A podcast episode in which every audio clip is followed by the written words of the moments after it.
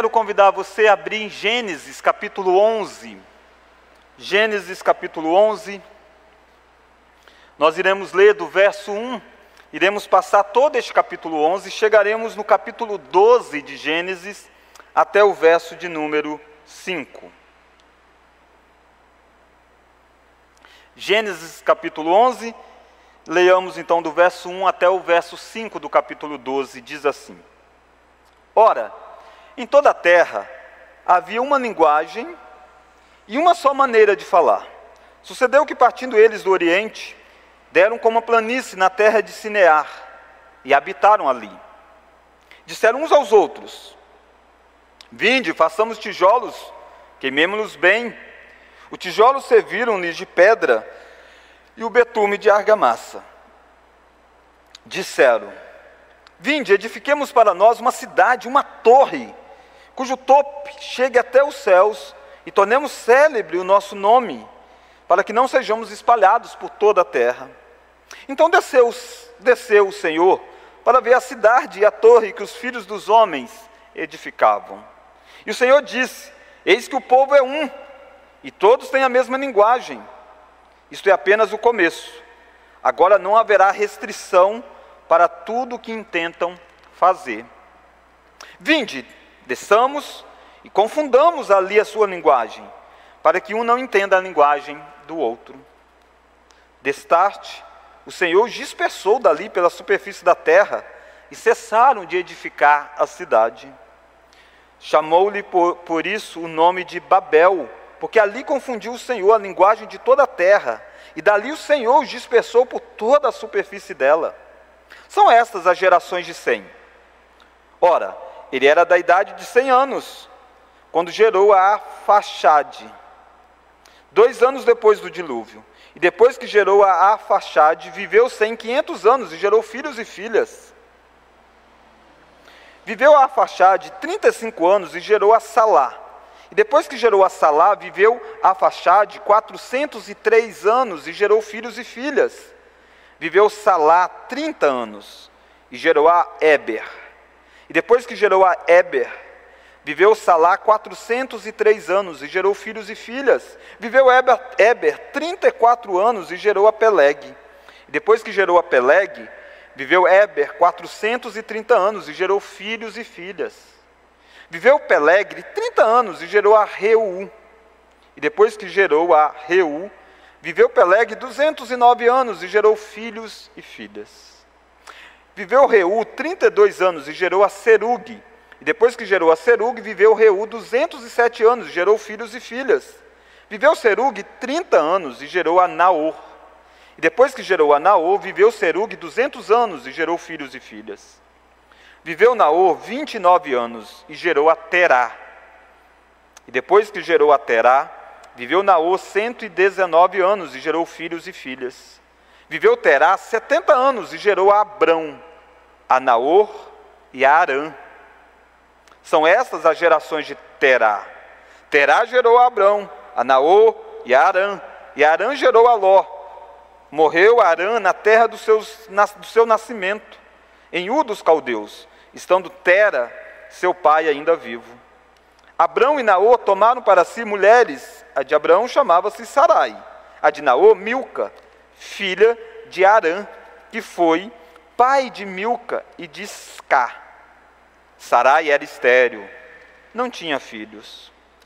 Tomou Terá Abrão, seu filho, e a Ló, filho de Arã, filho de seu filho, e a Sarai, sua nora, mulher de seu filho Abrão, e saiu com eles de U caldeus para ir à terra de Canaã. Foram até Arã, onde ficaram. E havendo Terá vivido 205 anos ao todo, morreu em Arã. Ora, disse o Senhor a Abrão: Sai da tua terra, da tua parentela e da terra de teu pai, e vai para a terra, terra que te mostrarei. De ti farei uma grande nação e te abençoarei, te engrandecerei o nome, se tu uma bênção. Abençoarei os que te abençoarem, e amaldiçoarei os que te amaldiçoarem. Em ti serão benditas todas as famílias da terra. Partiu, pois, Abrão, como lhe ordenara o Senhor, e Ló foi com ele. tinha Abrão 75 anos quando saiu de Arã.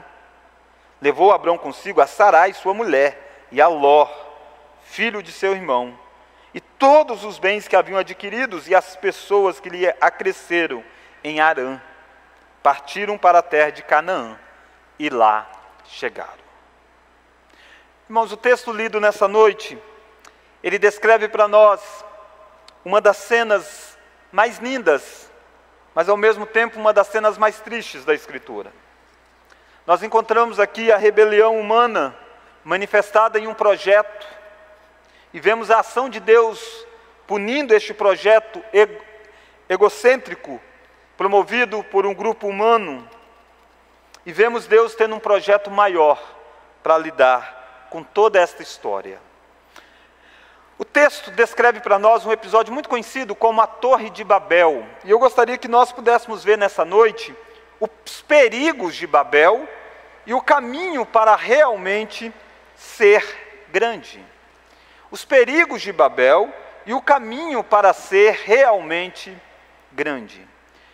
Irmãos, Babel é símbolo de confusão, mas Babel é símbolo também de uma tentativa humana de construir para si algo que pudesse glorificar a si próprio. E de tempos em tempos, o que nós vemos é que o coração da humanidade continua muito parecida com estes primeiros aqui. O homem continua na sua tentativa de construir para si projetos. E boa parte desses projetos são projetos que buscam a glória do seu próprio nome. E eu gostaria que nós pudéssemos ver como que esses perigos de Babel continuam presentes nos nossos dias ainda hoje. E como que o caminho que Deus deu para ser grande naquele período continua sendo um caminho dado para nós ainda hoje. Eu gostaria que nós pudéssemos ver então este tema, os perigos de Babel e o caminho para ser realmente grande, através de três lições.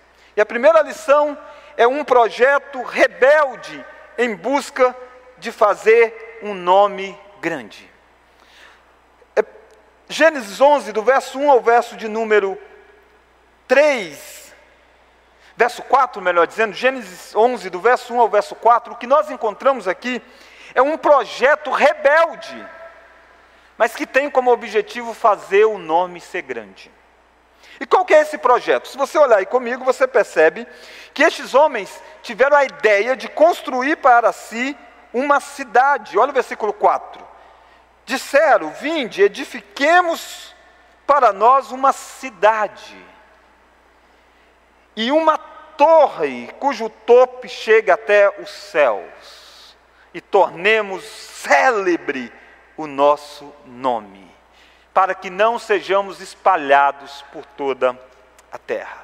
Aqui você é descortinado a você os intentos do coração daquele grupo. Irmãos, nós estamos aqui ainda no início da história.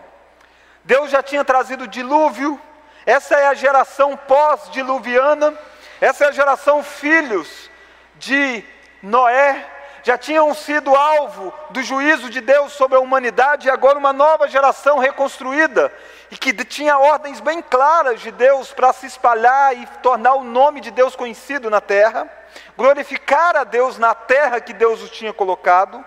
Você encontra essa multidão criando para si um projeto autônomo. E um projeto que buscava não agradar a Deus, mas tornar o nome deles célebres. Essa busca por se tornar conhecido, essa busca para marcar o seu nome na sua geração, na sua época, de criar fama, não é uma tentação nova dos nossos tempos. Ela se manifesta hoje de várias formas, mas ela não é inédita na história. Ela remonta muitos anos atrás. Ela remonta o episódio da Torre de Babel. Na verdade, ela vai até um pouco mais atrás. Ela está lá no coração de Adão e Eva. O projeto de construir para si um projeto que fosse autônomo em relação ao projeto de Deus. autonomia é algo muito perigoso, porque Deus não nos fez para sermos autônomos. Deus não fez para que nós vivêssemos as nossas vidas e os nossos projetos da forma como nós queremos. Deus não nos fez para que nós nos tornássemos grandes ao custo dos nossos esforços. Deus não nos fez para que nós construíssemos para nós um império que glorificasse a nós mesmos. Não, Deus não nos fez para isso. Eu sei que você é bombardeado pelas mídias dizendo que o grande projeto para a sua vida é você marcar a sua época, deixando um grande legado. Mas, queridos, toda tentativa de construir um legado humano com as forças humanas é antropocêntrico e é idólatra. Mas quantas vezes nós fazemos isso? Quantas vezes nós embarcamos em projetos que o único objetivo deste projeto é que nós possamos se tornar grandes? E você que me ouve precisa avaliar. Se você não tem feito isso da sua, do seu projeto de carreira profissional, se você não tem feito isso do projeto da sua família, onde você quer que a sua família se torne a mais importante de todas. Queridos, e como que se dá esse processo aqui de construir para si uma cidade e de construir para si uma torre? Por que, que isso é tão pecaminoso? Porque isso estava na contramão do que Deus havia revelado. Percebe que este é um projeto, queridos, que buscava fazer uma torre que pudesse chegar até o céu. E o que, que é isso? Isso era um zigurate um grande monumento. E a ideia aqui é uma ideia um tanto quanto que paganizada, que eles pudessem construir um acesso à divindade. O que eles estão achando é o seguinte: ei, nós encontramos um lugar, uma planície de Cinear, e aqui está bom demais, nós não devemos viver espalhados, vamos nos reunir e vamos construir um monumento que dá acesso ao céu, e nós vamos estar construindo com os nossos esforços o acesso à divindade. Percebe que o que eles estão tentando fazer é uma religião antropocêntrica. Antropocêntrica é o homem no centro. É uma religião construída pelo homem. E tem como único objetivo não adorar o Deus que está no céu. E tem como objetivo tornar o nome deles célebres. Mas aqui também você encontra o projeto de construir uma cidade e cidade na Escritura, o que tinha acontecido antes dessa história, é uma cidade construída por Caim. E Caim era do maligno. E eles estão imitando os seus antepassados, mas não os antepassados de Sete, não os antepassados que glorificaram a Deus, mas não, eles estão exatamente seguindo os antepassados que buscaram viver uma vida fora do, daquilo que Deus havia revelado. E percebe que há algumas coisas envolvidas neste projeto a unidade. Se você encontra no versículo de número 2, versículo 1, você percebe que, olha, ora, em toda a terra havia apenas uma linguagem e uma só maneira de falar. Eles estavam unidos. Havia disposição para construir. Eles vão dizer uns aos outros: vinde, edifiquemos uma cidade. Existia aqui dedicação. O texto diz no versículo de número 4 que ele, versículo de número 3, que eles deveriam fazer de tijolos, queimemos-los bem. São coisas que Deus deu habilidade para o homem. É o fruto da graça comum de Deus, capacidade de planejar, de arquitetar, de construir. E tudo isso que esses homens tiveram vindo da parte de Deus, eles colocam isso num projeto antropocêntrico num projeto que visava glorificar eles mesmos. Queridos, aqui nós encontramos quão ardiroso é e quão perigoso é nós enveredarmos pelo caminho de usarmos as dádivas que Deus nos dá, mas não para glorificar a Deus. Usar a capacidade que Deus nos dá, não para tornar o nome de Deus conhecido, mas exatamente para que nós nos sejamos engrandecidos. Este projeto é terrível, porque este projeto nasce da decisão humana e não da vontade de Deus. Olha o versículo de número 3. E disseram uns aos outros: Vinde, edifiquemos para nós uma cidade. Percebe que é um convite que parte deles.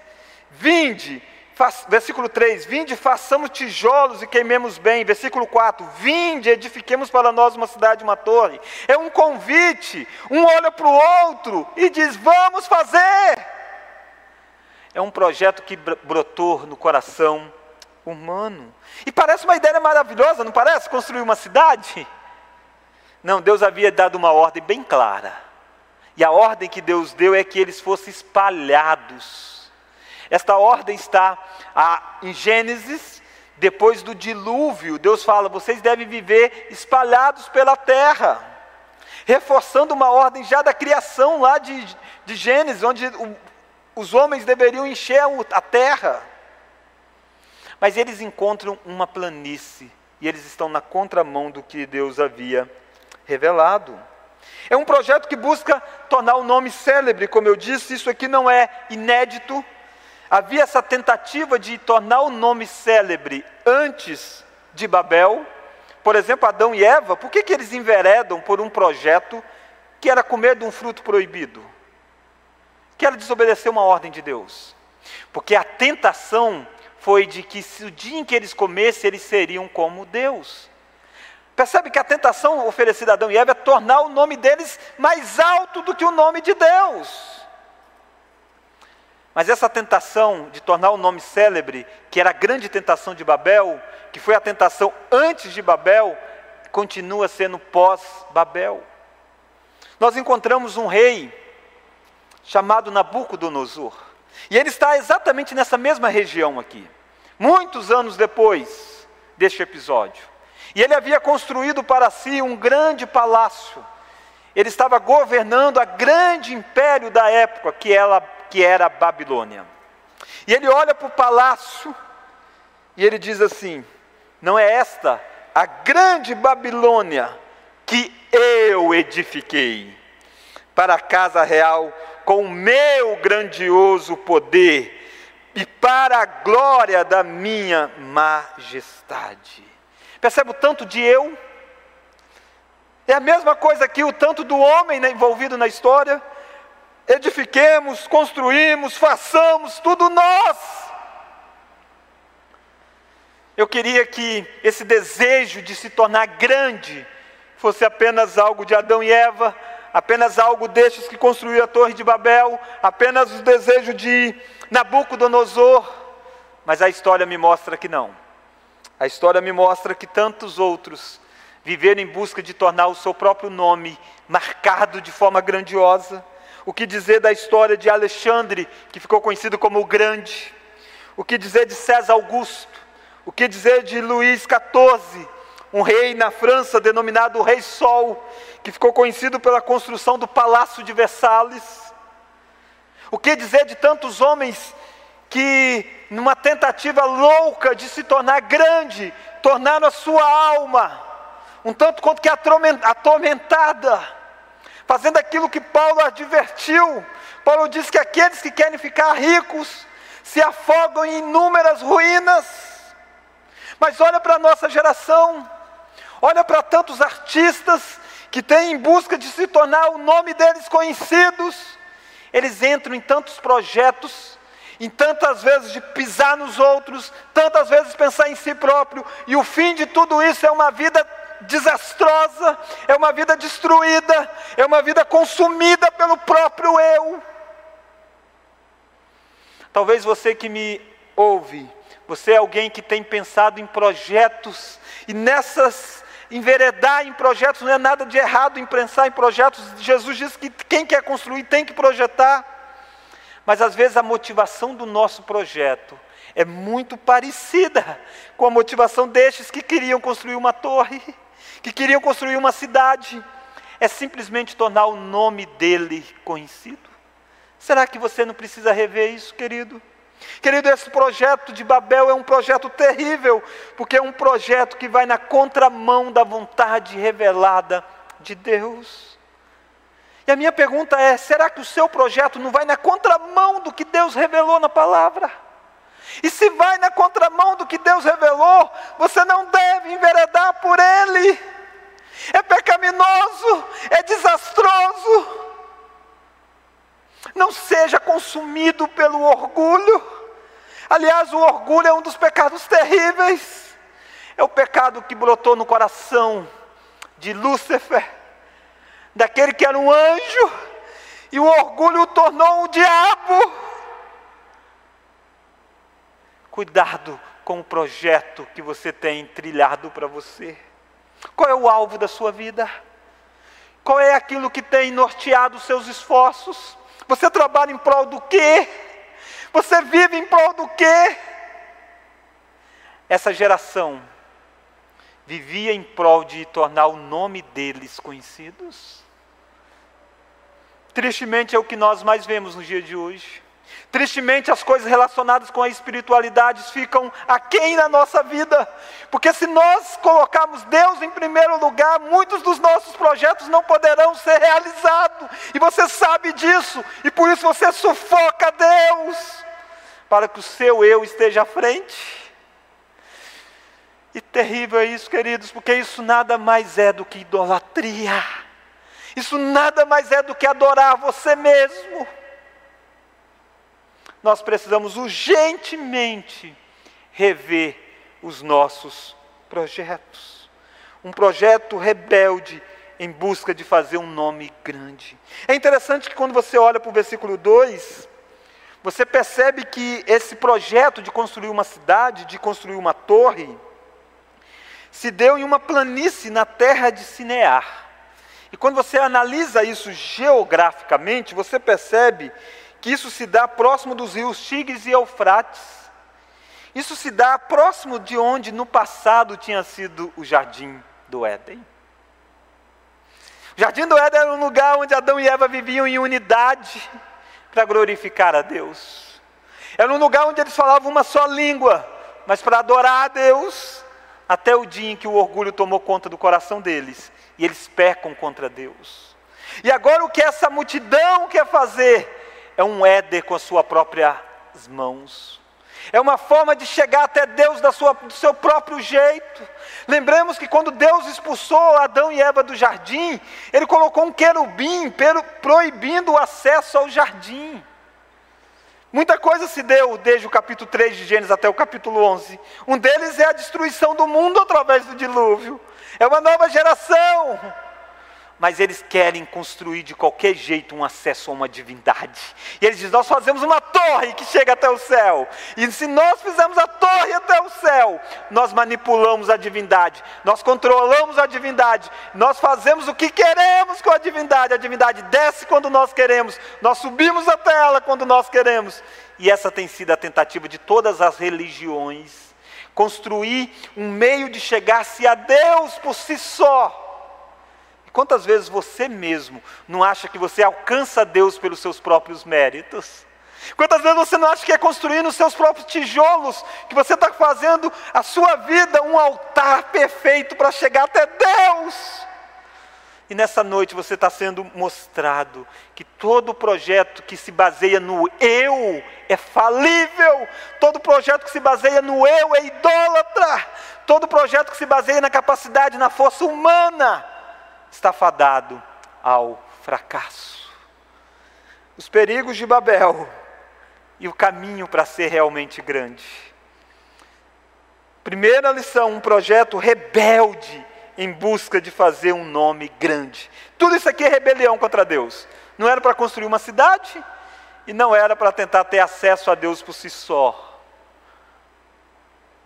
Não era para fazer um nome para si, era para glorificar a Deus e um projeto foi feito. Em dedicar unidade, união, dedicar esforço, fizeram com, que, com a capacidade que tinham e tentaram fazer essa torre. Mas eu quero olhar a segunda lição. Um projeto rebelde sempre encontrará a disciplina do Senhor. Saiba disso, irmão. Se você está construindo um projeto que é um projeto de rebeldia a Deus, saiba que você encontrará a disciplina do Senhor. Um projeto rebelde sempre encontrará a disciplina do Senhor. Como que Deus vai lidar com essa tentativa autônoma de construir para si um paraíso, de construir para si uma cidade, construir para si uma torre e tornar-se famoso? Como Deus vai lidar com isso? Olha o versículo de número 5. Então desceu o Senhor para ver a cidade e a torre que os filhos dos homens edificavam. E o Senhor disse: Eis que o povo é um, e todos têm a mesma linguagem. Isso é apenas o começo, agora não haverá restrição para tudo que intentam fazer. Vinde, desçamos e confundamos ali a sua linguagem, para que um não entenda a linguagem do outro. Percebe que o projeto humano de rebeldia, de autonomia, vai se deparar com a disciplina do Senhor. Um projeto rebelde sempre encontrará a disciplina do Senhor. E percebe a insignificância dos grandes feitos humanos? Essa torre que eles estão construindo, eles dizem assim: vai chegar até o céu, vai ficar grandona. E quando eles faziam um zigurate grande, era muito comum eles pintarem a ponta de cima de azul, meio que para quem olhasse de longe visse quase que uma unidade com o céu que eles vissem. Mas como que o texto bíblico faz questão de descrever como Deus vê esse grande torre que está sendo erigido? Olha o versículo de número 5, você percebe que há até uma ironia no texto. O texto começa dizendo: Então desceu o Senhor para ver a cidade e a torre que os filhos dos homens edificavam.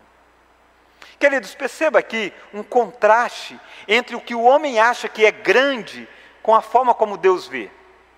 Deus, o texto faz questão de dizer, ele desceu. É como se ele estivesse no alto e do alto ele não consegue ver. Não que Deus não consegue ver, Deus é onisciente, vê todas as coisas, mas a intenção do texto é contrastar e mostrar essa ironia. Diz, para Deus ver essa grande obra do homem, Deus precisou descer.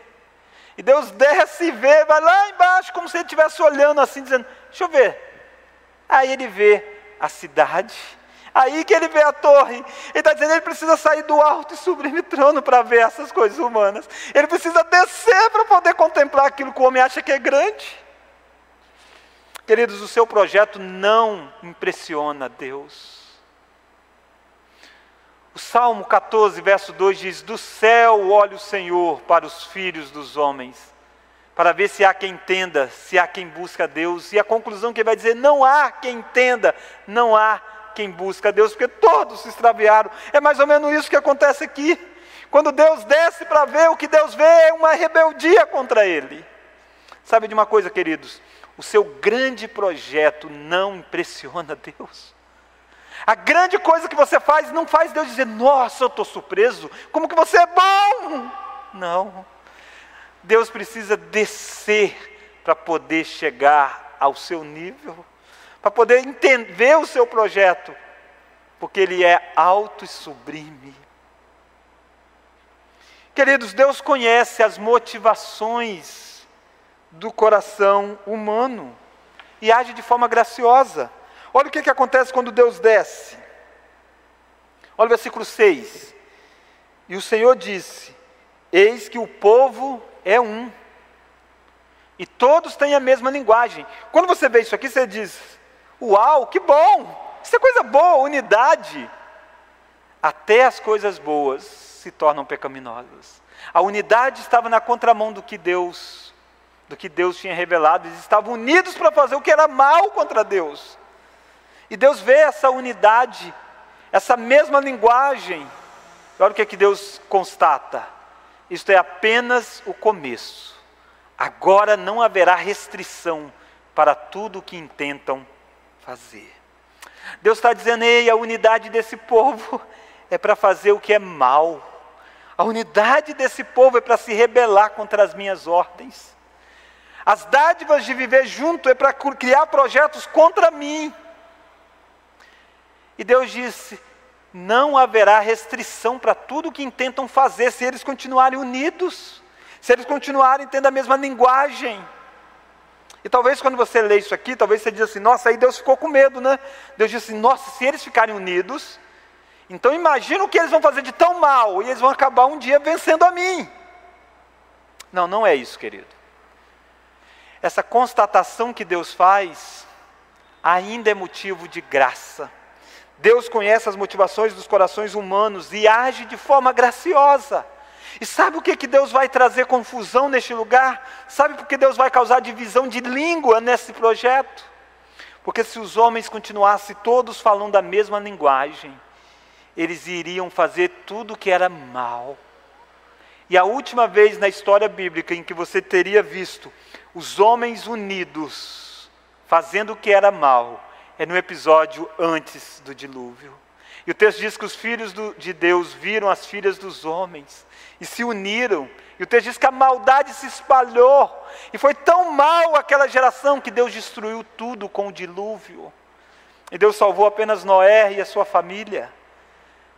E aí Deus disse para Noé, dizendo assim: nunca mais eu vou destruir a terra com água, eu vou colocar um arco no céu, uma aliança, porque é mau o coração humano.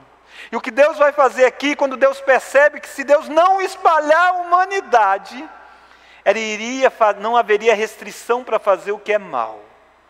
O que Deus faz é agir com graça, porque se Deus não fizesse isso, Ele teria que destruir de novo o mundo, porque a unidade iria de novo se tornar o um mundo um lugar impossível de habitar. A maldade crescente entre os homens iria tornar o mundo como era antes do dilúvio. E porque Deus agiu com graça, dizendo que não mais iria destruir, Ele intervém aquilo que poderia acontecer no futuro. Age com graça e cria uma divisão entre eles. Deus pega o projeto deles e amassa. Deus pega o projeto deles e rasga. Deus diz: não há mais unidade entre vocês. Sabe, queridos, que o juízo de Deus muitas vezes se vem contra os nossos projetos. Porque Deus conhece o futuro dos nossos projetos. Deus sabe que se Ele não agir, se Ele não intervir, se Ele não jogar, se Ele não derrubar o seu projeto agora, no futuro ele terá que agir com um juízo duro. E por isso que muitas vezes ele faz naufragar os seus projetos, ainda em fases que ele está decolando. E aquilo que você acha que é um fracasso, é um livramento de Deus.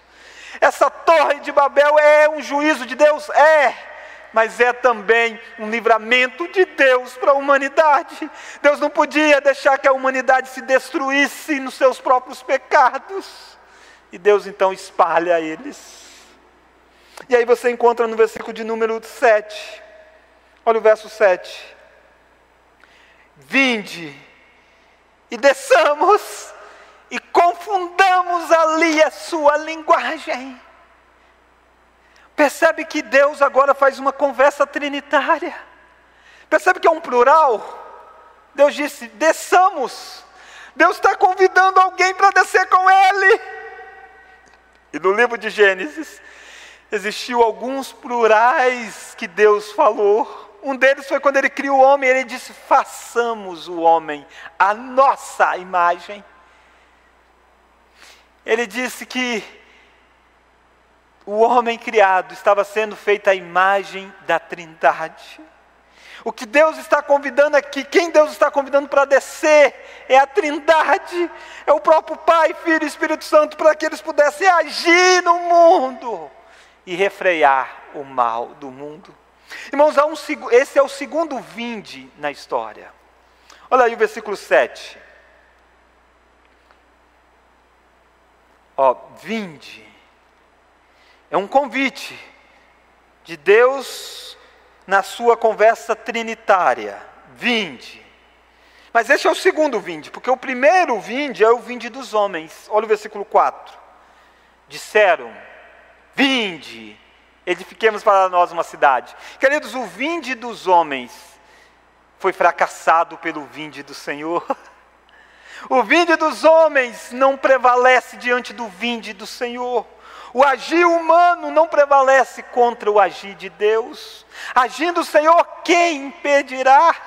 O vinde humano é um vinde que você planeja, você cria, você constrói, você edifica e não dá às vezes em lugar nenhum, porque basta um sopro de Deus e os seus projetos vão por água abaixo. Basta um vinde do Senhor e aquilo que você tanto planejou se esvai. Talvez em 2020 você tinha vários projetos. E talvez essa pandemia tenha feito isso com seus projetos, espalhados todos. Porque talvez muitos daqueles projetos era projeto que não glorificava a Deus.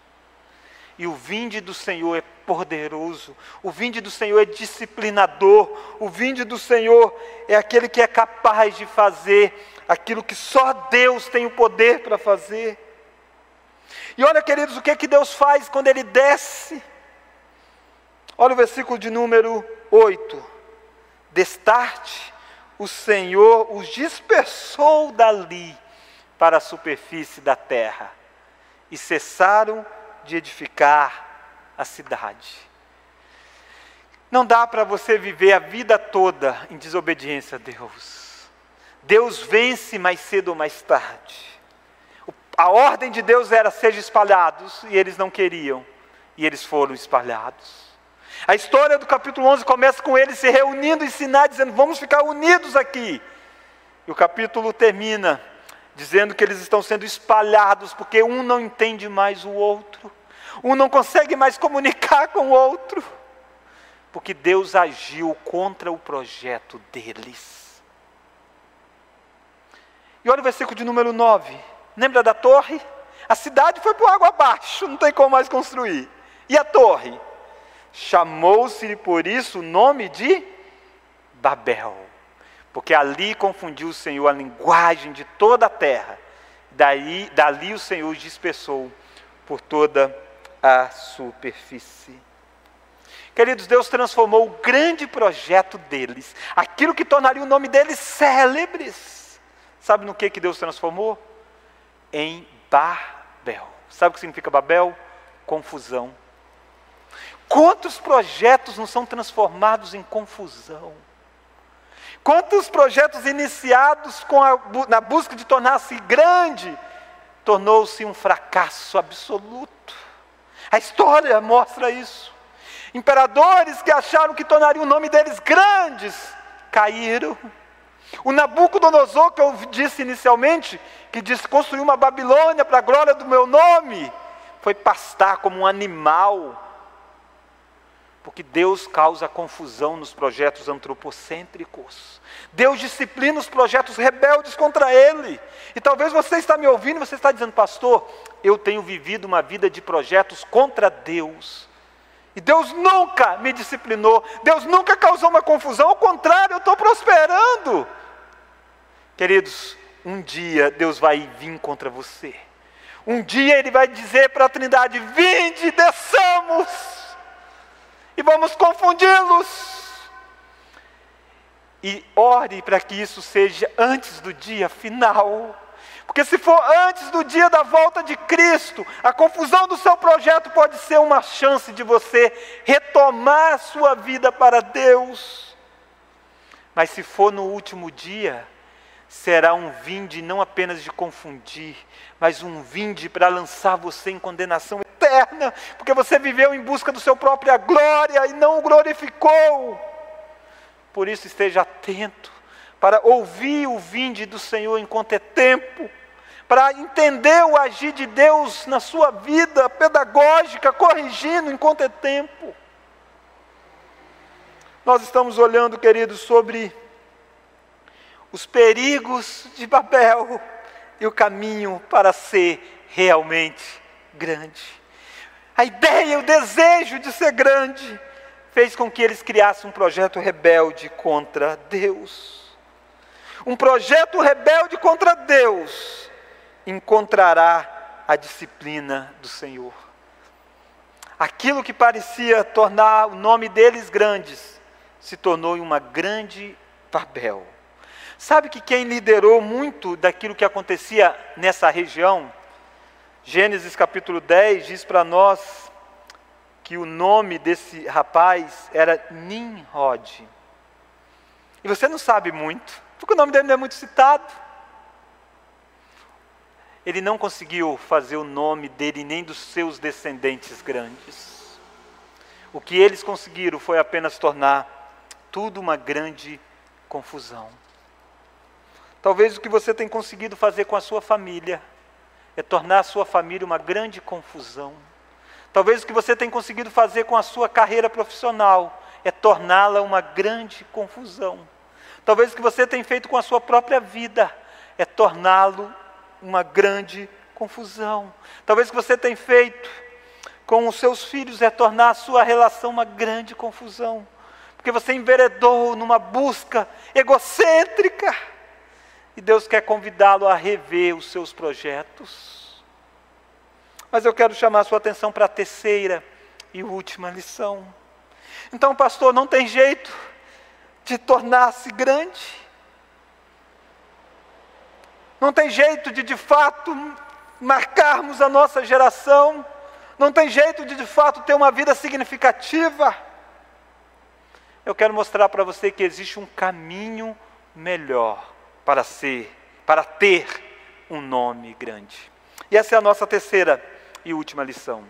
Há um caminho melhor para ter um nome grande. Quando você olha a partir do capítulo 11, os povos foram espalhados, e aí Moisés faz questão de registrar genealogias. E aí ele foca na genealogia de Sem. E ele descreve uma lista de nomes: Afaxade, Salá, Eber,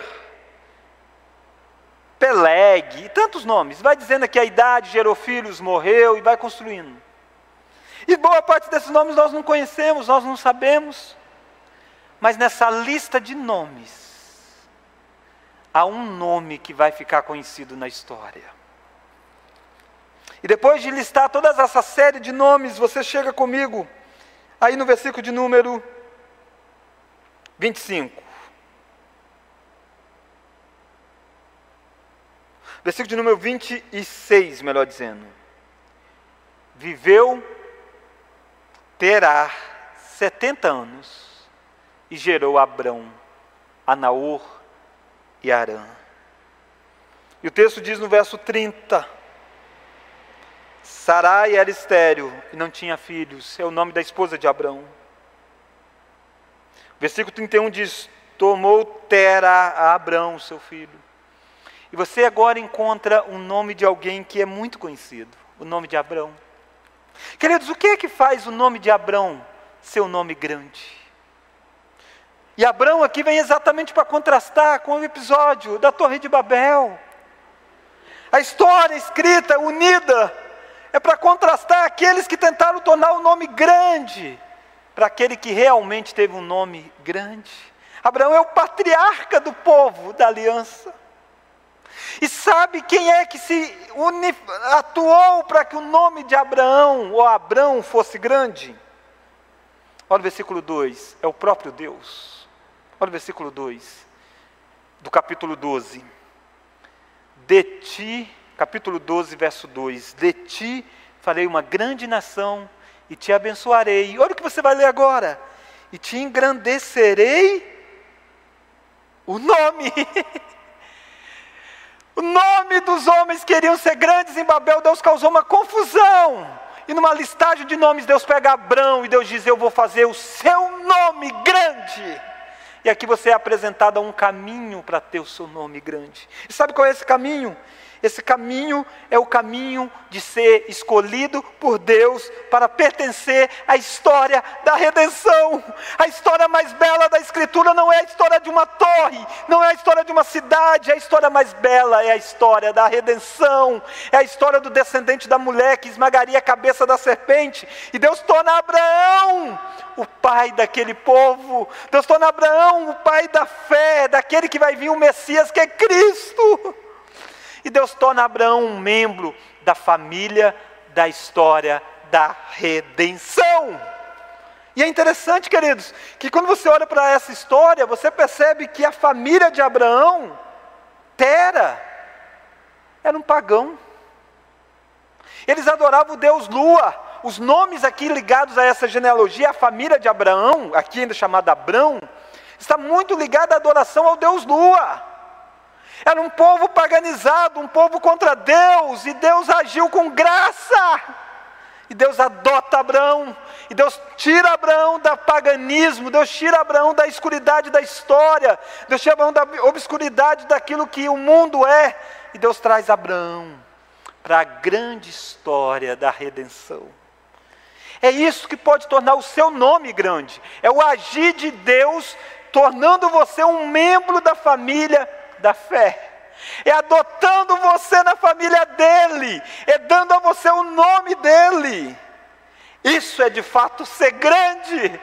Foi isso que Jesus disse para os seus discípulos. Jesus disse para os seus discípulos: Não alegrai-vos porque os espíritos vos submetem, mas alegrai-vos porque o vosso nome está escrito no livro da vida. E o nosso nome foi escrito lá por obra de Deus. Não foi porque nós construímos para chegar até Deus, foi Deus que veio a nós.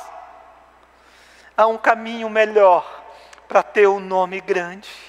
Há um caminho melhor para você ser reconhecido, não como alguém deste mundo, mas como alguém que serve o Deus dos deuses, o Senhor dos senhores. Irmãos, Deus é um especialista em mudar nomes. Lembra que o nome aqui é Abrão, mas o nome que vai ficar tão conhecido não é Abrão, é Abraão. Para ficar nítido que é Deus quem muda a vida e glorifica. Apocalipse diz que Deus vai nos dar um novo nome. Olha para a Escritura, tantas pessoas que tiveram o nome mudado. Um dos descendentes de Abraão chamava Jacó, que era enganador, e Deus o muda para Israel. Porque Deus é especialista em tornar os nossos nomes grandes. Porque Deus nos escolhe para fazer parte da família que realmente importa, que é a família da fé. Queridos, o caminho para ter um nome grande é viver por fé, confiando naquilo que Deus fará. O caminho para ter um nome grande é crer, não é fazer. Olha o versículo de olha o capítulo 12. Ora, verso 1 capítulo 12, verso 1. Ora, disse o Senhor a Abrão: sai da tua terra, da tua parentela, da casa de teu pai, vai para a terra que te mostrarei. Olha o Deus dizendo: de ti farei uma grande nação, te abençoarei, te engrandecerei o nome, se tu uma bênção. Abençoarei os que te abençoarem, amaldiçoarei os que te amaldiçoarem. Em ti serão benditas todas as famílias da terra. Queridos, percebe que o que Deus fala para Abraão é simplesmente o seguinte: Abraão, creia que eu vou fazer tudo. Não é você que vai construir, não é você que vai fazer uma terra para você, eu vou te dar uma terra. Não é você que vai fazer uma nação, de ti eu farei. Olha que contraste. O pessoal de Babel dizia: edifiquemos, façamos. Deus está dizendo, Abraão, deixa que eu faça. creia no que eu farei através de você. E quem é Abraão quando ouve essas coisas? Abraão é um homem de 75 anos, casado com uma mulher estéril. Percebe, não tem perspectiva nenhuma de ter nome conhecido, porque o nome na cultura da antiguidade era passado de pai para filho. E uma forma de tornar o seu nome grande era através da sua descendência. Mas não tem descendência. Sarai é estéreo. Irmãos, a genealogia, se nós, se Deus não tivesse agido na família de Abraão, teria dito, e Abraão casou com Sara, e Abraão viveu tantos anos, e Abraão morreu. Não tem nem descendente, acabou o nome de Abraão ou de Abraão. Mas Deus resolveu tornar o nome dele grande. E Deus vai dar a Abraão uma descendência enorme, como as estrelas do céu. Deus vai dizer para Abraão: Em ti serão benditas todas as famílias da terra. Deus vai dizer para Abraão: Conta, seus descendentes serão como a areia da praia. Deus é conhecido como Deus de Abraão, de Isaac e de Jacó. E a grande pergunta: o que, que Abraão fez para ter isso? Nada ele foi adotado por Deus. E ele creu em Deus. Ele descansou na promessa de Deus. E ele saiu obedecendo a voz de Deus. Ao contrário daqueles que construíram a torre, que desobedeceram a voz de Deus, Abraão simplesmente obedeceu a voz de Deus. Quer ter um nome grande? Simplesmente siga um caminho melhor. E este caminho é um caminho de ser escolhido por Deus, é um caminho de viver por fé, confiando naquilo que Deus fará. E é um caminho em crer naquele que tem o nome mais digno da história. Olha comigo o versículo 3.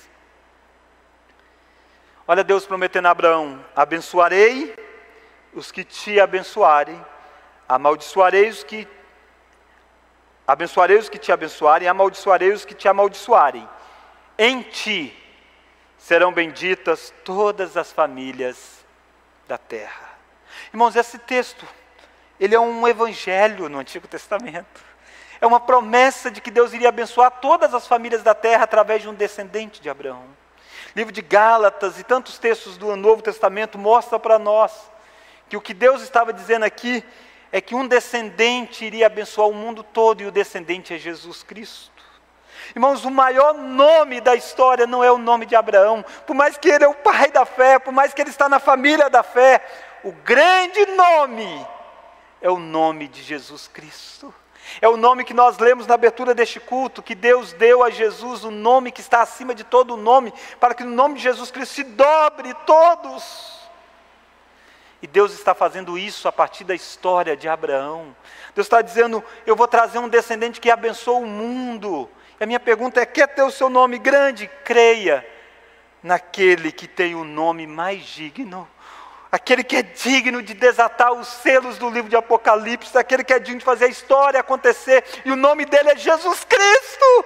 Ele é chamado maravilhoso conselheiro, do Deus forte, do príncipe da eternidade, do Pai todo-poderoso, príncipe da paz. Queridos, este é Jesus. Ele é chamado Emanuel, o Deus conosco. Ele é a imagem como nós cantamos nessa noite, a imagem perfeita de Deus. Quer ter o seu nome grande? Crê naquele que, é, que tem o nome mais digno. Sabe por que Jesus é maravilhoso? Que isso que parece uma tragédia em Babel, Jesus inverte isso. Este queria abençoar o mundo todo, ele fez aquilo que Babel havia causado, a divisão, ele reunificou. Quando isso, pastor? Quando Jesus morreu e subiu aos céus. Ele disse que derramaria o Espírito Santo. Em Atos 2 você encontra o derramar do Espírito Santo. E sabe o que, que tinha em Atos 2?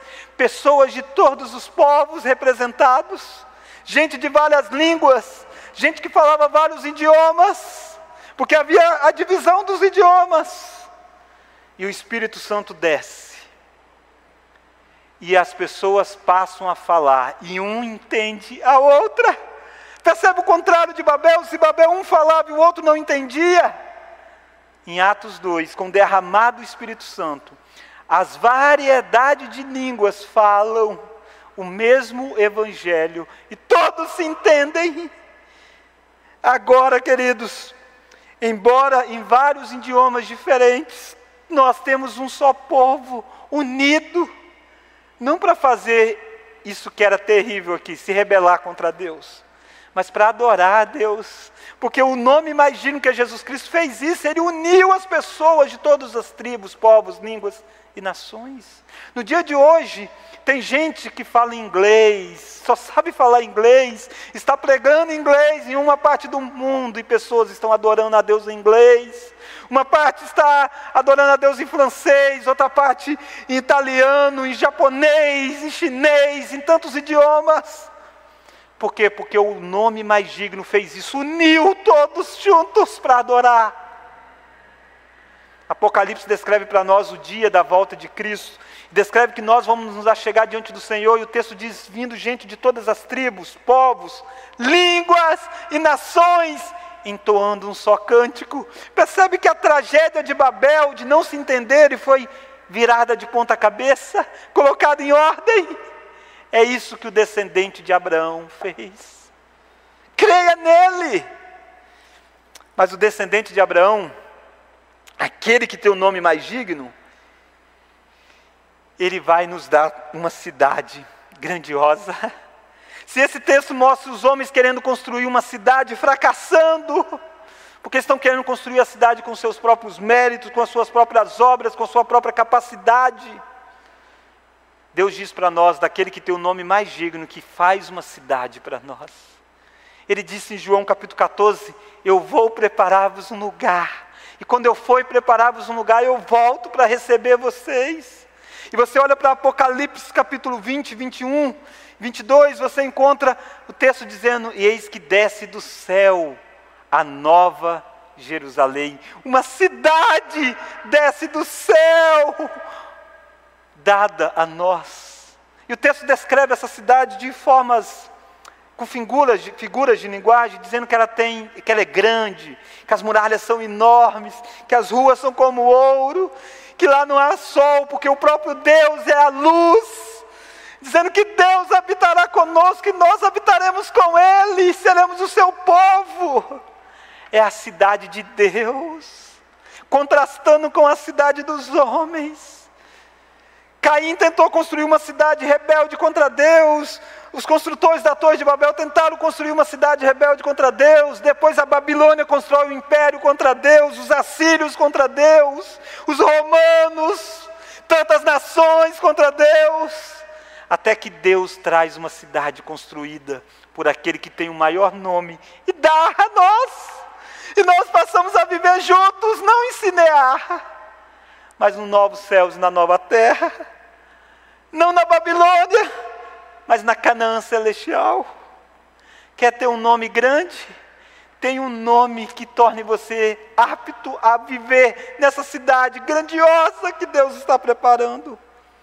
Todos os nossos projetos aqui são nada perto daquilo que Deus está fazendo. Nem olhos, nem ouvidos, nada foi capaz de mensurar aquilo que Deus tem preparado para aqueles que o amam. Eu quero terminar nessa noite lembrando você que Babel traz os seus perigos. Ah, Babel vai ressoar muitas vezes no nosso, em nosso derredor. Muitas vezes alguém vai dizer: Vinde, vamos fazer algo que seja contra Deus, só para agradar a nós, só para tornar o nosso nome célebre. Queridos, esse projeto de autonomia vai redundar em grande fracasso, em grande confusão, em grande bagunça. Não se enverede por isso. Deixe o seu nome ser grande, sendo adotado na família da fé. Desfrute daquilo que o nome mais digno, que é Jesus Cristo, fez por você. Ele sim te dá um novo nome, e ele sim te dá um, algo grandioso, que é habitar no novos céus e nova terra. Diante de tudo isso, você precisa rever urgente qual é o projeto da sua vida. Que o seu projeto e o meu projeto seja glorificar a este Deus hoje e para todo o sempre. Vamos orar? Ó oh Deus, Pai bondoso, queremos colocar diante do Senhor os nossos projetos. Projetos que nós temos como igreja, projetos que nós temos de forma individual, que o Senhor possa, ó Deus, sondar os nossos projetos. E que o Senhor possa, ó Deus, nos redirecionar para que o projeto possa sempre glorificar o teu nome. Seja o Senhor glorificado sempre nas nossas vidas, Deus. Deus nos ensina a ver tantas vezes a mão do Senhor tornando confusão muitos dos nossos projetos, por ser uma ação disciplinadora do Senhor, para nos trazer de volta para o caminho. Deus, obrigado porque é um, meio de nos tornarmos grandes. E este meio é através da humilhação do teu filho. Este meio foi através do teu filho ter sido zombado, foi através do teu filho ter aberto mão de ser grande e se tornar aquele que foi amaldiçoado em nosso lugar. Mas obrigado, Deus, porque ele continua grandioso e o Senhor o exaltou sobremaneira. E nessa noite nós reconhecemos que Ele é o nome que está acima de todo nome. Reconhecemos, ó oh Deus, que o nome de Jesus Cristo é que nos torna nova criatura. É que o nome de Jesus Cristo é que nos adota na família da fé. Que é no nome de Jesus Cristo que nós nos achegamos diante do Senhor que é no nome de Jesus Cristo que nós aguardamos dias melhores, que é no nome de Jesus Cristo que nós aguardamos uma cidade que o Senhor mesmo é o arquiteto, que no nome de Jesus Cristo é que nós vamos entrar pelas portas das mansões celestiais, que é pelo nome de Jesus Cristo que nós vamos sentar na mesa, todos reunidos de um só povo, falando várias línguas diferentes mas adorando um só Deus. Que é no nome de Jesus Cristo que nós iremos poder comer da árvore da vida. Que nós podemos viver num novo céu e numa nova terra e adorar aquele que é único de receber toda a honra, toda a glória, todo louvor, hoje e para todo sempre. E é no nome deste Jesus Cristo que nós oramos. Amém.